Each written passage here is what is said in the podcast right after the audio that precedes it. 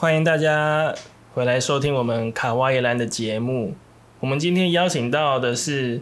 一位比较有争议，对 有争议，就是比较算是走在社运呃前线的一个有为青年啦。我们欢迎吴君燕。嗨，大家好。嘿，君燕，要不要跟大家简单介绍一下你自己啊？对你主持人刚刚阿伯伯讲说，那个呃，我是社运前线，其实我已已经算摆脱，应该说已经离开社运的这个角色。过去确实是啊，过去就是都是以呃创业工作者的这样的一个身份，然后在大稻城那边做一些产业创新啊。育成一些小型的生产者啊，然后自己本身也也在做跟布有关的生意，但同时也在做很多跟呃社会运动有关，那有做组织工作，然后跟反服贸运动也蛮有关系的，然后呃就做社会运动做了好几年，然后在呃二零一九年的时候加入民进党，进去中央党部，然后任职那个青年部的主任。然后打赢了总统的选战，连任的选战，跟也达到了原本设定的做主席设定的呃国会过半的目标之后，那我就在思考，就是下一步要去哪里。那现在就回来宜兰，回来宜兰大概八十几天了。哦，那将近一百天了。不过，其实你在台北应该还是待遇会比在宜兰好一些吧？好，非常非常多。其实我本来这两天还有点，就是，但也不是为了待遇的事情，就是。对于宜兰地方的一些政治生态有点沮丧，然后我还跟我朋友聊，然后就说：“哎，我觉得我最近很沮丧。”然后朋友就说：“待在这里很难不沮丧。”这这这可能是实话了哈。对啊，对啊，在在宜兰这个地方，真的是各种状况都都会发生啦。我觉得宜兰就是。当然，自己因为自己也是从十几岁、十五六岁就离开，然后去外县市。我是宜兰人嘛，然后就国小、国中都在这，都在这边。然后到国中毕业之后，就到外县市去高雄去。然后早早就也去当兵，退伍就在都在高雄的工厂或者台北的工厂工作。然后一路到创业这样，然后弄社会运动、做政治工作。大概在台北住快十年，所以其实。我去这样讲的东西，当然我嗯，可能对于一些很努力要留在宜兰发展的年轻人来讲，并不是那么的公平。但我觉得，我我我确实认为宜兰对年轻人并不是那么的友善，在就业创业环境上面来讲，并不是那么的友善。对，对，因为我自己以前是在宜兰宜兰这边教书啦。那其实我现在的学生大部分都大学或是大学毕业了，但。可以说是留在宜兰的年轻人几乎，对寥寥可数，几乎几乎没有，几乎全部都是去西半部找工作啊，或是他们新人生都在都在台北、台中这样子。对啊，一定都是找直辖市。那尤其是呃台湾的话，大概是十年做一次人口普查。那上一次是九九年，那今年刚好这两个月在做人口普查，我们才知道说到底在雪山隧道通车以后。呃，常住人口到底有多少？那才能够比较确切知道。但就我们自己的生活圈网络里面，其实我觉得那个是以生活经验哦，就是说在数据上你可能感受不到，因为你从数据你虽然可以看得到户籍，但你不知道常住人口有多少嘛。但其实就生活圈，大家口口相传也都知道，大部分的朋友同学全部都在外县市。对啊。不过，不过你还是就是。还是回来了，很勇敢了。然后你之前在台北的时候，我们知道最有名就是反服贸。那个时候你有一张很有名的照片，就是被水被水车直接那个强力水柱冲撞了。嗯，那你那个时候参加社运啊，你是有什么有什么心路历程吗？还是有什么有什么很关键的因素导致你让你去参加这些活动呢？我其实呃，因为我蛮早就出社会，那时候大学也没有念，我就跑去当兵，然后当完兵就之后就就想要去工厂工作的目标也是希望说，因为我家三代都工人，阿公以前是那个还曾经遇到那个海山矿场崩塌，啊，只是刚好他那天没去，所以他也是就是反正就他是矿工，啊后来。后来因为那次崩塌之后，他吓到了，他也是去工地工作。而、我爸其实也是都在工地工作，我自己也是，反正就三代，我们家就三代工就对。我爸现在的有后来经济状况稍微好一点的时候，我爸自己在跑游览车，跑到现在都还在跑。不过这几年也蛮惨，对，这几年比较萧条哈。对啊，就前面是因为这个中国政府他刻意片面紧缩这个中国游客来台来台湾嘛，嗯，那但是我们有一半以上的团客进入境基本上都是中国团，那所以他一紧说用这种政治手段去做，那台湾就所有的游览车就哇哇叫了，没办法啊，好不容易可能稍微有点起色啊，现在又刚好武汉肺炎。对，然后我们的入境人数每个月都大概两三三四千人，两三千人、三四千人，这几个月都这样，所以很多游览车旅行业者都跳脚。哦，扯太远了。不过就是我其实，在以前就一直相信，就是呃，应该是说生存的目标就是赚更多的钱。对，所以我一到我在工厂工作，六日我就出去带团当导游，因为刚好跟家里有点关系，这样，那都一直维持像这样子的这种生活状态。那理论上是像我这样子的人，以我的背景，然后我的学经历，不太可能跟社会运动有什么扯上扯上边。那但是其实自己刚好也是在带团当导游的时候，然后就带带带就带到那个呃垦丁那边的那个核山厂那边，哦，然后因为他远远的就一条路就会看到有一颗大球在那边，然后游客就问说：“哎，导游那是什么东西？”我回答不出来，然后就被客人削啊，就说啊你是导游，你怎么这个都不知道？然后我回去就查那个是什么哦，核电厂，然后就开始查。那虽然没有就是正规教育，我并没有依循着体制去走，但我自己本身也是蛮爱阅读的人，所以就也蛮杂学，就什么书都看，哲学也看，社会科学也看，然后反正就我觉得有兴趣的我就看。那为了不要再被客人削，我就就特别在想说，好，那我就把核电的这一方面的知识给它搞清楚。嗯，那一开始也是很中立客观的，就想说我正反意见必成。嗯但你资料检索越多，然后你自己的立场就会越来越那个轮廓就越来越清晰，你就会想，你最后就很明确的就变成是一个开始反核的，然后开始会，我记得我二零一二一二年就开始有试着要去芙蓉那边去发那个反核的连署书，嗯，然后也马上有遇到一些，比如说爸爸带小孩，然后快速的要把拉着小孩带开我身边，哦然后用这种很很不很不很不屑，然后很不友善的态度在面对这个反核的志工。嗯，那体验过，那那时候还不不称称不上是启蒙，但我觉得社群的演算社群啊，脸书社群这个东西真的影响蛮大的。他在做一些议题的扩散，然后那种连接啊，共分享共同的价值观，其实帮忙很大。因为我我就会开始追踪一些反核的意见领袖，但反核的一些意见领袖，他们并不见得只会谈反核，对他们可能是很多议题都谈的。对，像劳工议题对，之类的。对，那所以我有间接的从反核，从关心反核开始，然后到追踪，比方说追踪了魏阳，追踪了林非凡，追踪了一些人，嗯，然后他们那个都是我等于说是当时在反服贸运动以前，在做社会运动的少数的那些年轻人之一，那我当然就会会开始去了解他们在关心的其他的议题，包含可能像苗栗大埔啊，哦，什么那时候黑岛线根本就还没成立，对。对啊，然后苗苗栗大埔事件啊，还有什么官场工人罢工什么都都有，然后呃后来就开始到我记得我印象最深就是是在二零一三年那时候，呃反服贸的运动的前一年，二零一四年是三一八是是是反服贸战地法院嘛，对对对，在前一年的十月九号，我跟一些我那时候他们在脸书上动员要去景福门，嗯中正镇区景福门，就总统府附近那边，他们要去那边去做彻夜的一个短讲。那原来他们其实是有预计早上要有一个行动的，那么晚上就去去，去也没多少人，就是对啊，寥寥可数。我印象中晚上首页的可能我不知道有没有二三十个，印象有点模糊，但是绝对没有没有很多人这样。然后到天亮人比较多了，可能有聚集一些其他的人来，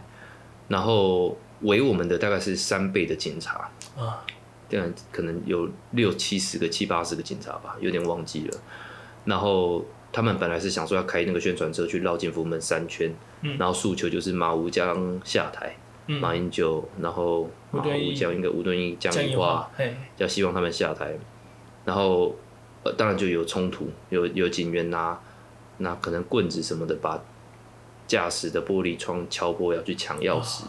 然后有女学生被踩，然后在地下尖叫。可是也有一个警察，他就看到那样的场面，也是掉眼泪，是希望学生他们就我觉得那个画面是，呃，警察他必须要去服从体制，嗯，替体制去维护秩序，对。然后呃，运动者们他有他的诉求必须要表达，因为投诉或记者会无效。所以必须得要用一些抗争的这种去制造冲突或制造一些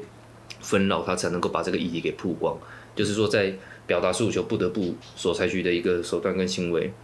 那但在那个过程当中，其实我们都有各自的那个立场，但是可能是不愿意、不那么希望有冲突的。但是在那个现场，我们我们是没有办法，就就是在一个在一边在挑战体制。一边必须要去维维系体制，嗯，那所以我那时候看到警察在哭，也是，也是，也是红了眼眶，心情蛮复杂，对啊，对，当然当然，但我们我们也有也有听过，就是，嗯，我们也是也会是希望说他在在执行命令的时候，其实你有很多时候你可以不被你的情绪带着走，你可以有很多的方式去和平的去处理。那总之就是后来那个冲突完之后，我也也有被修理到了，就身上也有伤被修理到。我那时候是第一次感觉到就是国家暴力的存在，然后我没有想象过就是这些警察会这样子去对待人民，就只是我们身上也没枪，也什么都没有，就只是要喊喊诉求，竟然会被两三倍的人数的警察这样围起来推挤啊，然后踩啊，然后干嘛？然后我就我那我觉得那个那个那个国家暴力是最直接的驱动能量，你会想要去见证很多事情，你会想要去认识到底你从以前你听到国歌你会站起来，嗯，哦要起立敬礼，然后就是这个你想象会保护你的国家，它到底是长长它的轮廓的实际的面貌到底是什么？你想要见证这件事情，所以在之后你所有的社会运动场合只要有你就会去参加。对，那也因为这样，所以我变成是反服贸运动很早一批，在跟他们一起规划。像三一八那一天，我们我算是第一个跳进去立法院的人，嗯，不过那是一个意外，嗯，我有听说是不小心，对，是不小心成为第一人，都但不是本体啊，就是说前面的那个广场，我讲第一个跳就翻进翻到立法院范围，那个里面的，但不是很重要的角色，不过这个很好玩，反正就是我后来才知道前门是阳公了。嗯。就突然间，你知道前门就一堆老人家哈，然后突然间就绑手巾，然后就是在手臂上面，好像要革命的嘛，要辨识敌我嘛，所以在手臂上面绑那个头巾哦，然后就喊说冲啊杀，然后我就立刻身手矫健的翻进去，然后一翻进去之后，我转回去看，然后一堆老人在摇栏杆，嗯，然后我就超尴尬，因为我我现在到底要出去呢，还是要进来呢？然后我就跟警察对看，然后警察也是一副就是 怎么会？然后想说哇，只剩我跟他，但是看起来汉差很好，在跟他单挑吗？对啊。然后我就我就在那边讲说进来啊，进来啊！你是不是想讲什么？小夫进来了。小小夫，我要进来了。然后就说进来啊，进来啊！然后一堆老人家在外面摇栏杆。我心都碎了，你知道吗？我有时候我这边很尴尬，我这边就是看着立法院前门的铁门放下来，然后然后固守前门的那个警察很紧张，然后在抠无线电，然后叫大家来前门支援，他们好像要攻前门什么什么，然后有后来开始有其他比较年轻的。就都跟着都有翻进来，嗯，那大家看到哎，里面的人越来越多，就所有人都也都进来，但进来也只有就站在广场。后来才知道说，当时整个运动策略前门是阳光，嗯，啊，后来也成功真的把警察都吸到前门去啊，然后所以他们就很多的因缘际会巧合下面，就是发现锁没没有锁啊，或者是什么的，就进去到异常里面，嗯嗯嗯，对，是当时是有这个有一个这样的故事。我记得那个时候。那些老人是不是就是一一直都在中山北路上的那一群呢？就是那个算台联的吗？还是呃，公投盟，公投盟的？嗯，因为我那个时候是有听说，就是就是成功占领立法院，其实是一连串的意外所所造成的啦，一连串的不小心所造成的。他们都是很素朴哈，嗯就是说很多老人家，然后然后呃呃，可能嗯都是来自于很草根、很基层的这样的一个背景的嗯老人家，然后但是他们很，他们就是信仰，就是台湾要独立建国这样子。嗯嗯那当然就是说，呃，这些长辈你看都都都很很有年纪，就是可以在家里含饴弄孙的。那他们可能在表达上也不是那么善于用，没有什么不不不会有很强大的论述能力嗯哦，演讲或干嘛。可能当然有少数一些人演讲 OK，但很多人其实他就是真的是很舒服的一个一个角色，但是他他会用，他会愿意每周花一两个小时，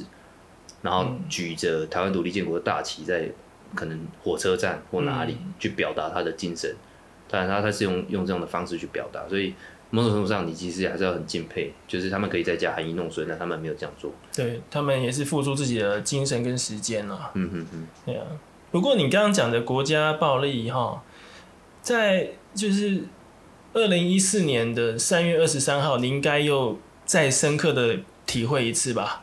行政院那一天，对，因为其实三一八运动期间，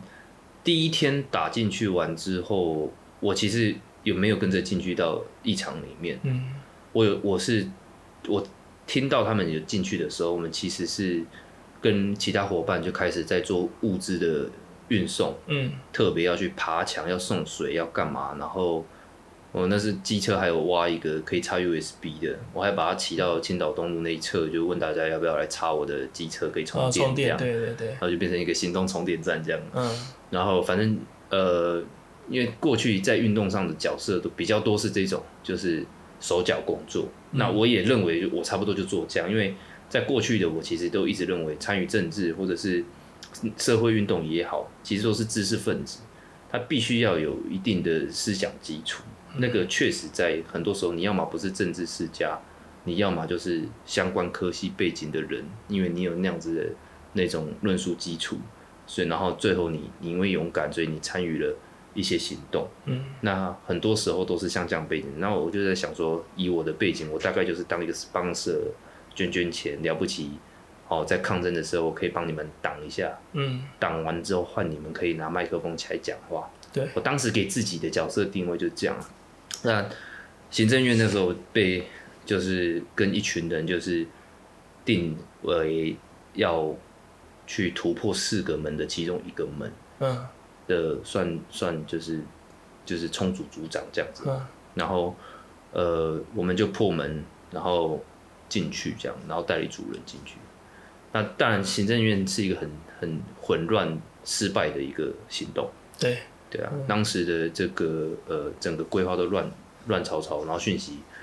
呃各种讯息都是满天飞嘛。当时就在刚边攻战的过程当中，就还有人讲说这个其实是国民党设的局啊，什么什么什么。嗯啊，那个时候其实就像我刚讲，我们对于这个国家运作的轮廓根本就不了解，所以很多素人当然也都一样，所以就很容易受这种各种假资讯影响，这样，然后再加上运动干部们在一些处置上面有一些失当，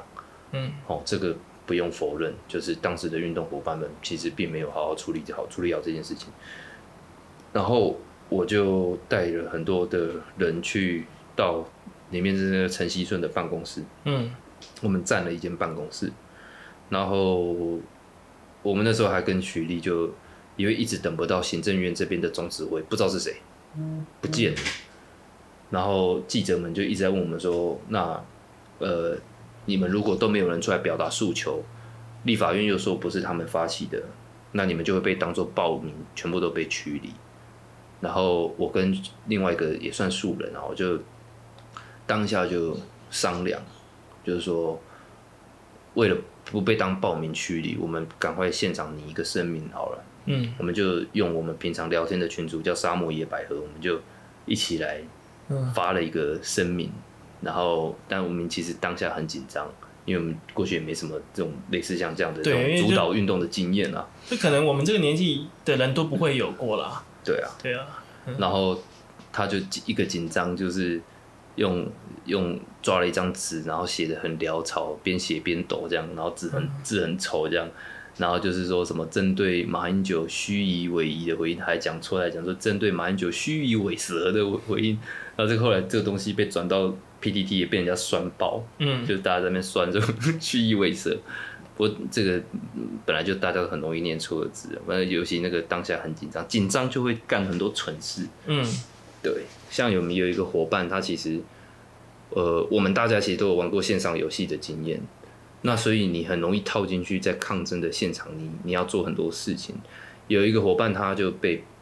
呃被判了，嗯、侵应该是侵占吧，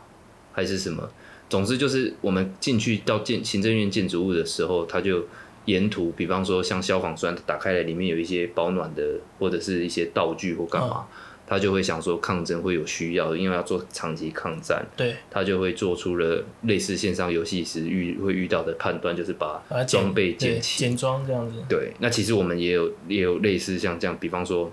大家觉得哎、诶晚上可能会在这边过夜，嗯那过夜的话其实可能要需要休息，那休息的话就有人就讲说把那个窗帘都拆下来，因为可以当棉被盖这样什么之类的。嗯，但是其实现场在抗争热的要死，根本也盖不到不。那窗帘拆下来之后才发现用不到，或者是把沙发呀、桌子啊全部想要移到那个门那边去当防御工事，嗯，但才发现那个门太大了，你把所有的家具堆在那边也没办法做任何的防御工事。类似像这样子，就是当下你会做很多，看到后面才发现，哎、徒劳无功的一些事情。但是因为那是很高压的环境嘛，所以你一定会做出很多错误的误判。对，对啊，包含有一个人他是，呃，想说他要那个我们前后哦，窗户被警察封死，入口又进不去，大家挤在陈锡顺办公室进退不得，他就想说，那我要爬天花板过去到里建筑物去找出其他的道路，可那个地方是轻钢架，哦，所以他爬上去就掉下来，对对对对对，然后就就就后来就送医，就赶快把他送出去，因为因为我们毕竟是非暴力抗争嘛，我们不希望有太太激烈的冲突。嗯，对，那但是也有很多很好笑的事情。吃太阳饼，太阳饼我没吃啦，每个人 每个人采访都在问太阳饼 到底谁吃了，我也很想知道到底是谁吃掉太阳饼。啊是像那个时候，就是我们在寻，就是抗争到一个段落的时候，嗯。我就去认识每一个人，在那个空间里面的每一个人，然后我就看到一个女生，然后就是身上有点酒味，然后也香水味也很浓。嗯，那她的打扮穿着就是短裙什么，然后好像不太适合这种，对，她就不看起来就突然间，嗯，也不是说穿短裙不能去抗争，嗯，但她很明显就不是不是来抗，不是来抗争的样子。然后我就过去就说：“哎、请问你是记者吗？”因为他看起来像记者这样。啊，然后，然后因为穿的漂漂亮亮这样，然后，然后他就说不是。哦。我说那你，然后他说哦，我刚刚去附近的那个插柜唱完歌，然后唱完歌，然后要回家，然后要经过行政院，看到很多人往这边冲，嗯。我感觉很好玩，所以我想要进来看看发生什么事情。啊，这里是哪里？这样。这是对，他没有讲行政院，他就说我看到很多人往这里冲，嘿啊，然后他就跟着进来，感觉很好玩。然后啊，他就问说这里是哪里？我就说这里是行政院，我就说这里蛮危险的，等一下可能会有一些冲突，嗯。还是我先请人家把你送出去这样子。嗯。然后他就说好，然后就有人就其他伙伴就再把他扶出去，嗯。嘿，不知道就是不知道听众有没有，就是那一天有没有在行政院附近呢？因为其实我自己那一天是刚好下班，然后十点多十一点，然后我就骑我家车要回家，然后我听听说就是行政院出所，就绕过去看，然后那个时候是就你平常很难想象说。忠孝东路、忠孝西路那个路口有没有？中山北路那个路口，然后它下面那个地下道是完全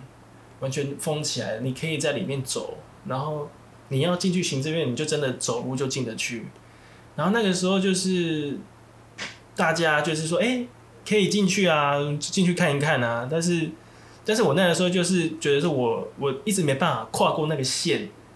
我自己觉得说，哎、可能会有危险，我自己没办法，没办法让自己走向走向那个危险之中。嗯有很多未知，对，因为我觉得那个那个那个其实气氛是气氛是看起来很欢乐，大家都说很像是像园游会一样，那外面就是拍照的拍照啊，然后反正就是喧哗的喧哗，然后我就我后来没有走进去啊，但是我后来是就是骑脚踏车回家，然后看到行政院后面那一条，就其实那个时候已经已经警察其实都已经集结完毕，我就想说，该不会等一下要要强制驱离吧？我其实我一直相信说应应该不会吧，立法院也没有，那行政院应该也不会吧？那我一回到家，电视打开一看，哇，就就驱离了。嗯，我那时候是觉得哇，那个气氛真的，我现在想到还会有点鸡皮疙瘩，因为因为我觉得那一辈子大概算是很难得的经验，你就站在那个地方，然后目睹这一切发生，真的是我觉得蛮可怕的啦。当然就是说这种大规模的大这么大的规模的占领跟震爆驱离，可能就要追溯到那种就是台湾才刚在民主化的那个时期，嗯，会发生就戒严时期的那种，对对对呃五二零农民运动，然后然后大家拿棍子在后面追着抗争者打这样。嗯，就是已经好几年没有这么严重，对。至少我们这个世代是绝对没有碰过这样这样的、的的场面。那我觉得在行政院当天会留在那边的，呃，绝对没有任何一个人有设想得到警察会这么大规模的用震爆驱离的方式去对待，因为他们可能会想说，就是第二个立法院而已，对，对，但当然就是说状况不太一样。然后我印象蛮深刻，就是呃，其实在，呃很多的自主纠察，包含我们在内，就是说我们可能是相对于呃参与者，就是群众多一点点现场经验，所以我们就就在过程当中很自然而然变成一个纠察的角色，负责跟警察跟抗争者沟沟通。嗯，比方说这个沟通不是交换条件的，就是说这个沟通比较是说，呃，我们现在要送，比方说有人受受伤了，你警察让道，让我们把伤患送出去，嗯，那我我会确保群众不会在送伤患的过程当中跟你们有冲突，或者是试图要去突破你们的封锁线，对，就是沟通这种事情、哦。那那呃，那群众因为自然而然也会在呃抗争的呃伙伴里面挑出一个适合当当下的那个呃指挥者。嗯，当时是这样。那当时我记得就是事后有有一些伙伴，其实给我们当当时的那个，说我们是素人，可是我们因为我们愿意留下来陪群众，嗯，然后再加上我们后来有成功把这些人从办公室撤到呃广场，跟大家一起静坐这件事情，又得到了的一些一些不错的评价。嗯，哦，让我印象很深刻，但我也不知道那个人是谁了。我那个时候记得就是要把很多的人都要撤出那个办公室的时候，然后就有一个人，他就说：“我为什么要撤？为什么是我们撤？是他们做错事情，为什么是我们要撤？”嗯，然后他很大声的问我，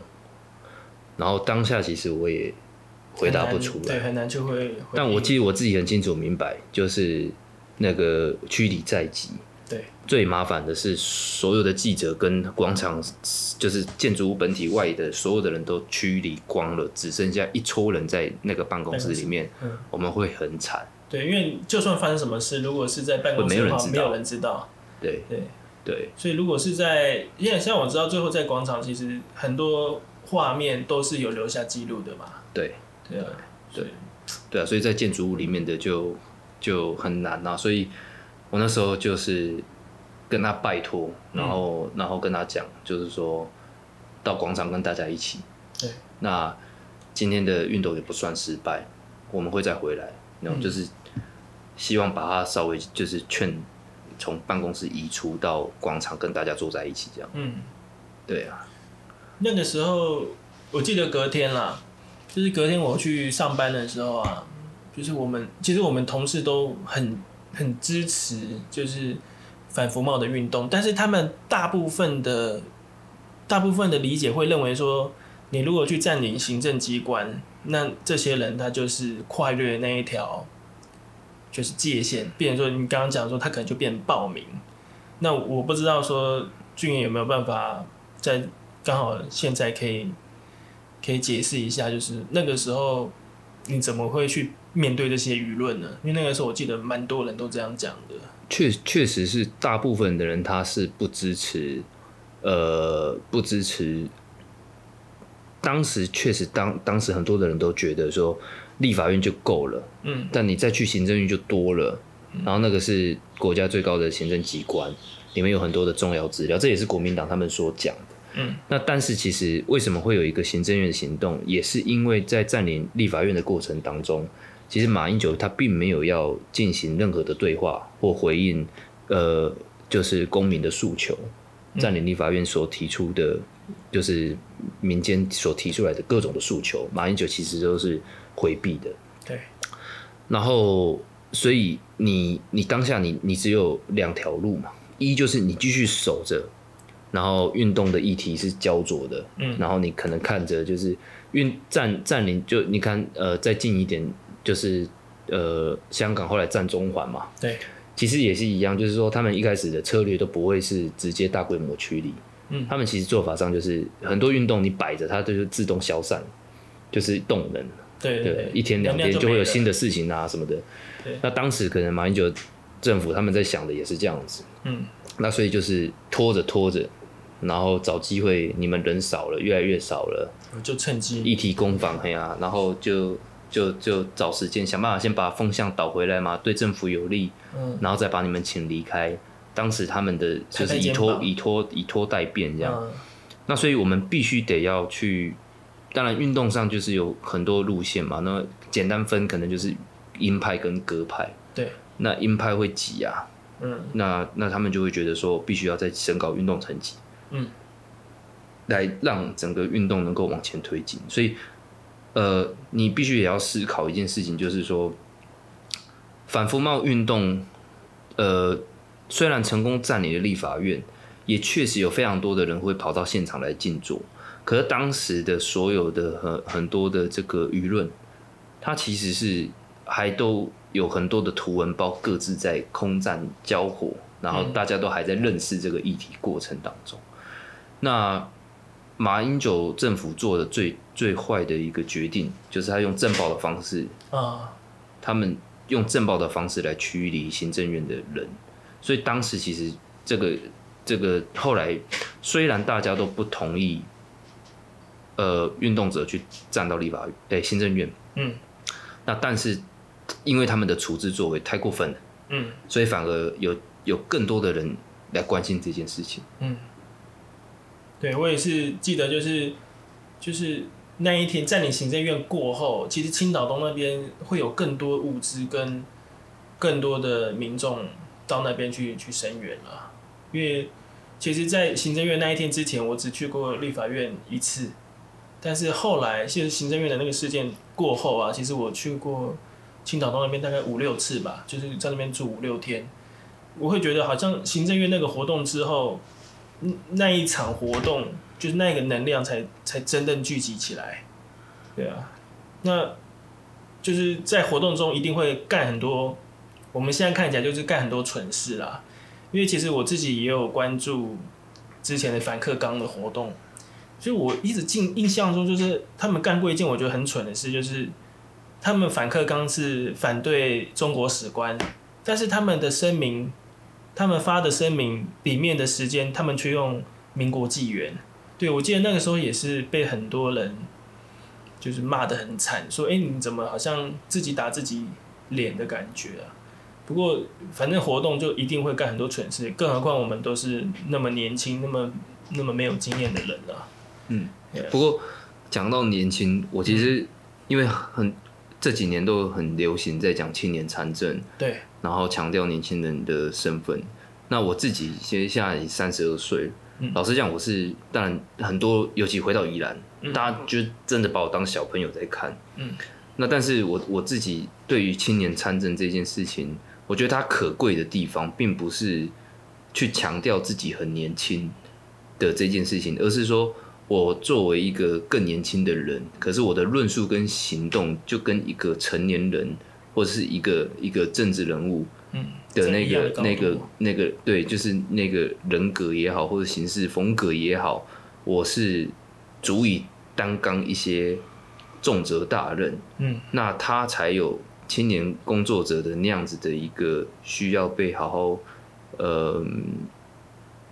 值得被支持的部分。嗯。对啊，我我觉得青年参政不是年轻就好，而是还还必须有更多讲管理，就更更多内涵才有办法啦。对啊，对啊，啊，那你回来宜兰之后，你有没有觉得说，哎、宜兰的政治跟台北很不一样？非常极度不一样，包含就是说我们在谈很多就是开放政府，嗯哦，我们希望政府越来越敏捷，然后呃，在很多包含意识啊或者是什么都能够透透明明的。嗯。哦，那但那个每个地方都不太一样，那越越乡村的地方，嗯。它其实是相对越不再注重这些事情。嗯。那他们可能更注重的是红白帖，你有没有出现？啊，对，那政治人物去跑这个红白帖，我自己的观察就是说，呃，他也去，他也不是，他也不是为了选票了，因为说真的，每个每个人他要投给谁，有他们自己的政治立场，他们并不会，并不太会因为你你来跑，因为你跑，大家也都跑，对，那这么多的政治人物，他为什么特别要投给你？嗯难道是因为你白包包比较多吗？绝对不是这样子。嗯那但是如果你不跑，好像会被骂，就说为什么那个人没有来？嗯那那但是这个当然就是说，这个是不是当然不是所有，但确实会是有一些一些群体的期待，而且这个群体可能为数不小，他们会期待在他们的人生的重要大事的人生的每个阶段的大事，会有这一些呃长官的莅临，嗯。那可能有这样子的一个需求在。那所以政治人物他就会花很，跟地方型的政治人物他就要花很长很多的时间去处理，去跑这样的事情，这样子。这个嗯当然就是说，呃，跟我们过去我们在看的是全国性的议题，嗯会比较是以议题为导向。呃，比方说你去谈转型正义，去谈什么东西，然后你在做的都是那种比整个政党跟政党的攻防。嗯那你回到地方的话，你要你要去做的事情就呃不太一样，嗯但他们一样都有共同点啊，就不外乎就是你要做怎么样的一个组织工作，你要做什么样的一个文宣工作，嗯哎呀，那只是说时间分配上面，然后要做的事情会非常非常不一样。好像越来越变得比较琐碎这样子。对啊，因为像我回来依然这八十几天，我们已经做了好几个议题，然后有在跟跟这这在一些议题上面有讨论，然后有有一些有一些攻防或什么，然后有一些议题我都觉得这个太夸张了，嗯，太夸张了，我觉得可以变成全国的议啊，所以就像像是哪一。哦是太离谱了，太离谱了，我觉得太离谱了。嗯我自己就觉得真的是很离谱，然后就是因为很离谱，然后又没有，好像没有很多，我都安慰我自己，你知道吗？我都觉得说，我我看宜兰是这样，嗯就是因为我们过去就一直把我们宜兰的小孩送出去，因为大学其实没有那么多家，对。没办法吞吐这么多的宜兰年轻人，所以他们当然就是高中毕业完之后，他们会去考，考到其他外县市的学校，嗯。那他们念的那些科系，又不见得宜兰有那样的一个市场，就业也好，或创业也好，嗯。都不适合他们生存在这边。你比方说，他是一个平面设计师好了，嗯。然后他可能平面设计师现在 case 会再多一点点，但是嗯。这边的一些一些产业，他们有那样子的一个需求吗？其实他们有那样的需求，但是这些雇主们有意识到他们可以就是在品牌包装上面要再花更多的钱嘛。所以如果一个设计师他要回来依然生存是很辛苦的，对，对啊，因为品做做我们都做做品牌，做过品牌就知道说品做品牌，他做的那个很多的那种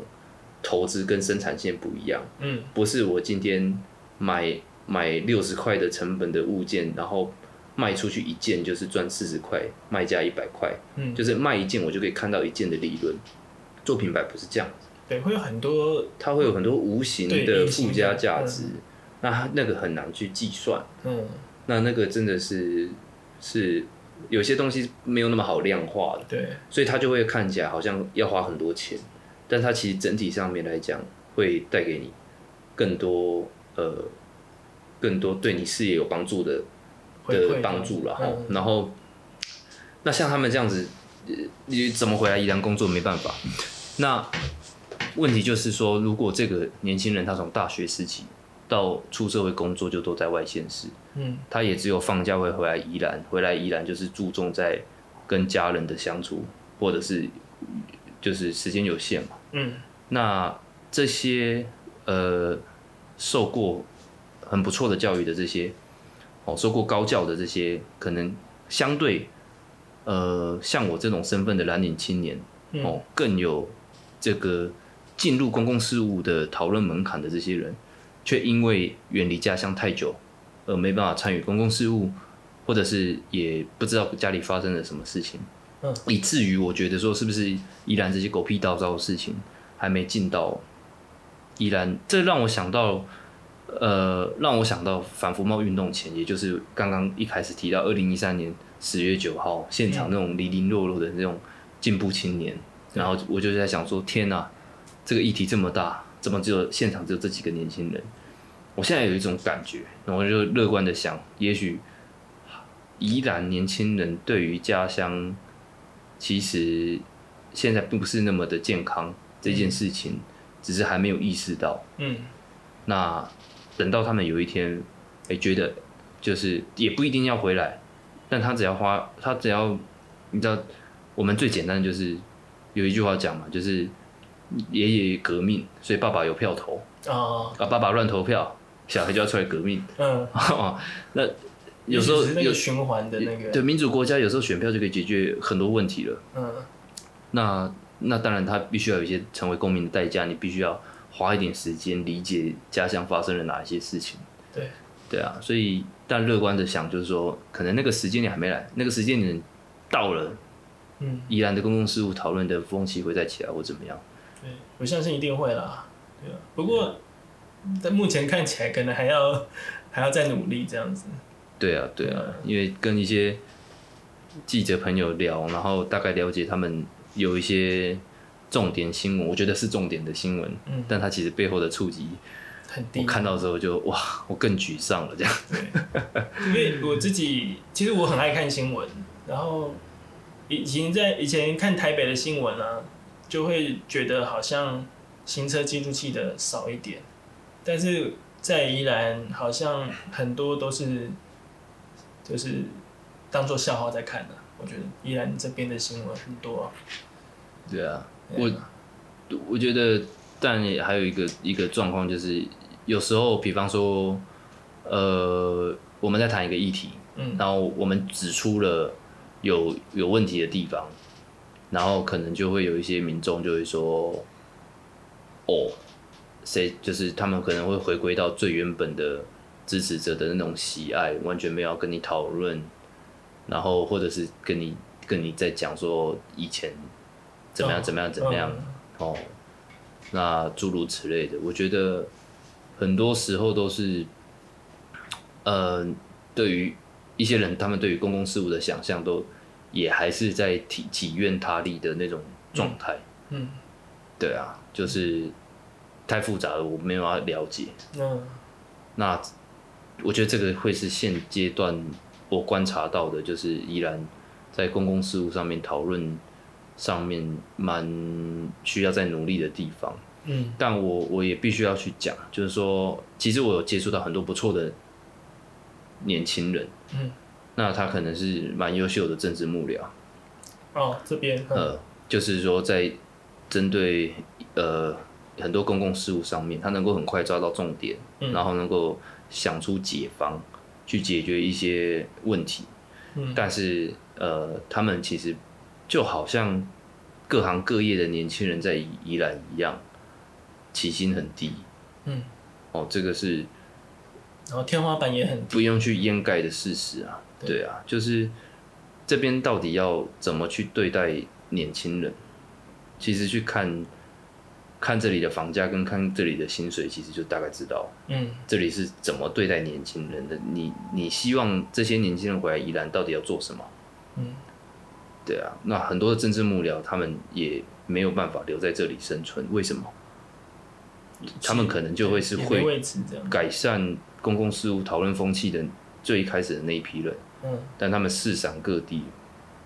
对啊，并没有被好好的会诊组织起来。那当然，我觉得宜兰的在地的政治工作的长辈们是有意识到这个状况，所以我回来被、被邀请回来，然后有一些人陆陆续续都被邀请回来宜兰。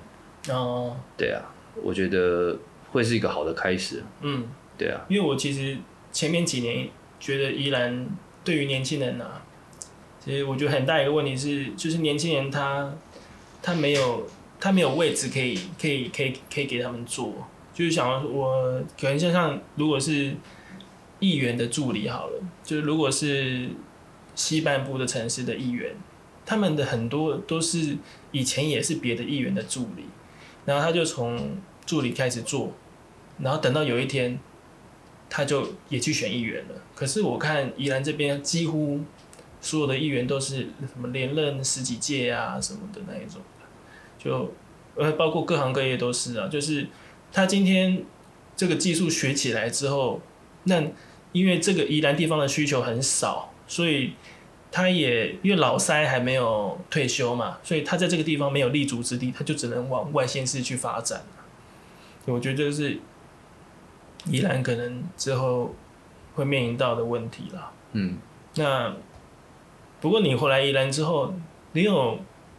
你有对这个土地还有什么有什么愿景之类的吗？有啊，当然就是因为自己过去也都是在做那种就是大道城的一些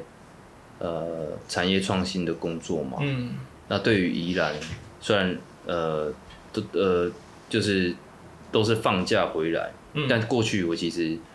即便人在台北，宜兰的一些政治动态或者是一些事情，我都还是有在 follow。嗯因为毕竟是自己家乡，就是他还是在看。我自己认为就是说，宜兰他必须要去认识到一件事情，其实过去也有开过关于后雪穗时代，也就是呃后雪税时代宜兰的整个发展。过去我们都是在谈观光立县、环保立县、嗯哦文化立县，那但宜兰到底是要什么样的一个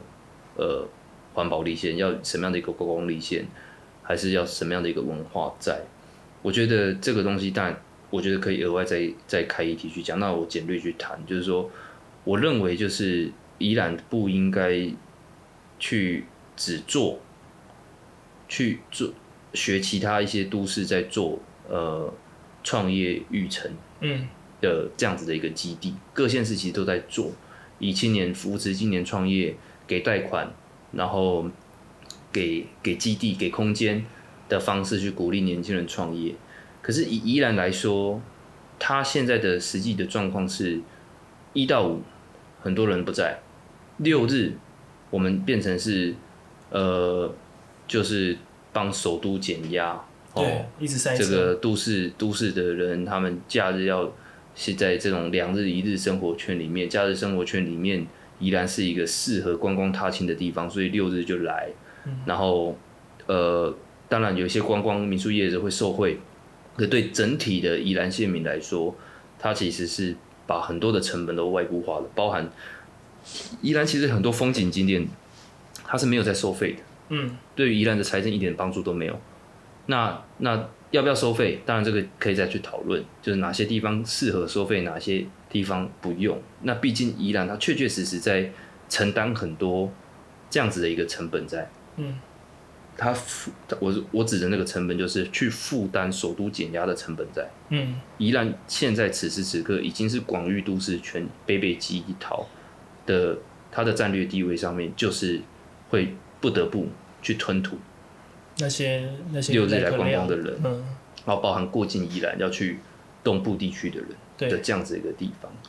那这个是必须要去去思考更多，我们去怎么去处理这个东西，然后再来就是说，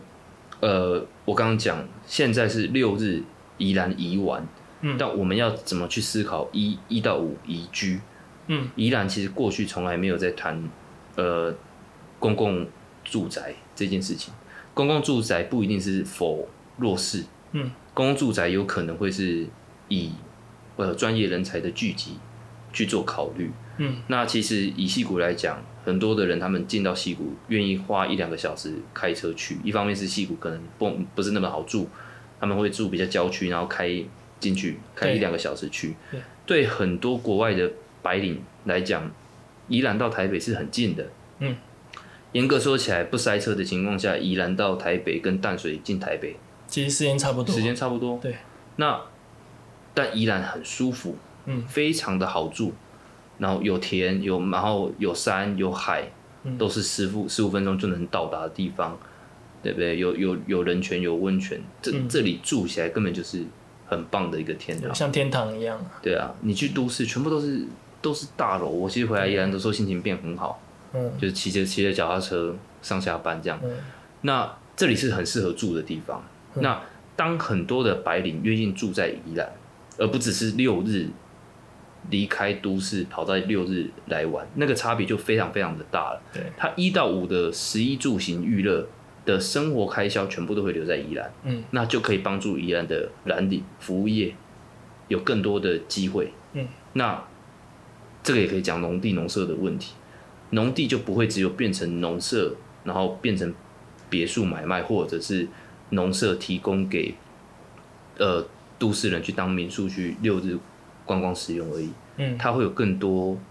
呃小型商业，也是尤其是以当然也是服务业为主的。嗯那这个从住宅的部分能够去解决很多宜兰商业的问题嗯，啊。但我觉得这个也是可以再做更多的研究。对，那我自己这方面也都在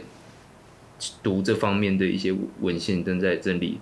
这方面的研究。那这个都是初步的对宜兰的一些想法。嗯对啊，我觉得终归一句，就是宜兰他他要去思考的，就是呃，到现在其实还有很多宜兰人认为当时呃六亲没进来，哦，是因为我们都在谈环保，哦，然后没有没有诶、没有好好的这个引商进来，嗯。但其实实际上你去看产业结构并不是这样子。哦，虽然我们去谈环保，我们有很多的行政坚持，嗯。然后但但呃，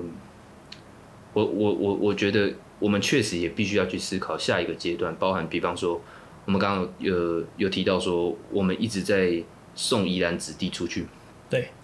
去念一些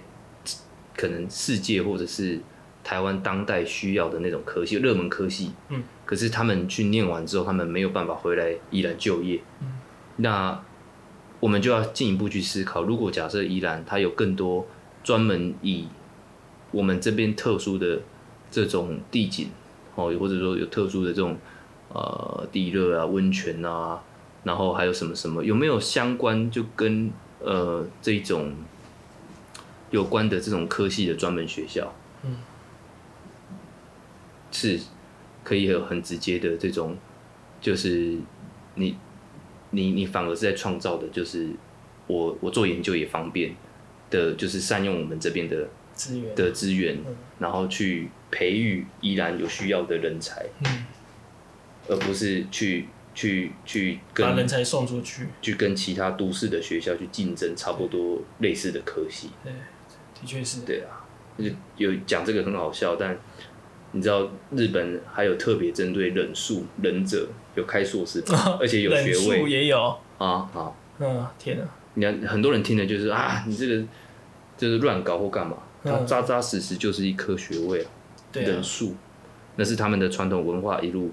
到下来，然后变成是一门学科。嗯，这是保存记忆，也是开拓新市场，也是各种，反正就是从从学术，然后到产业，嗯，对啊，我们必须要重新去找到，第一就是依然在广域都市圈里面的战略地位是什么，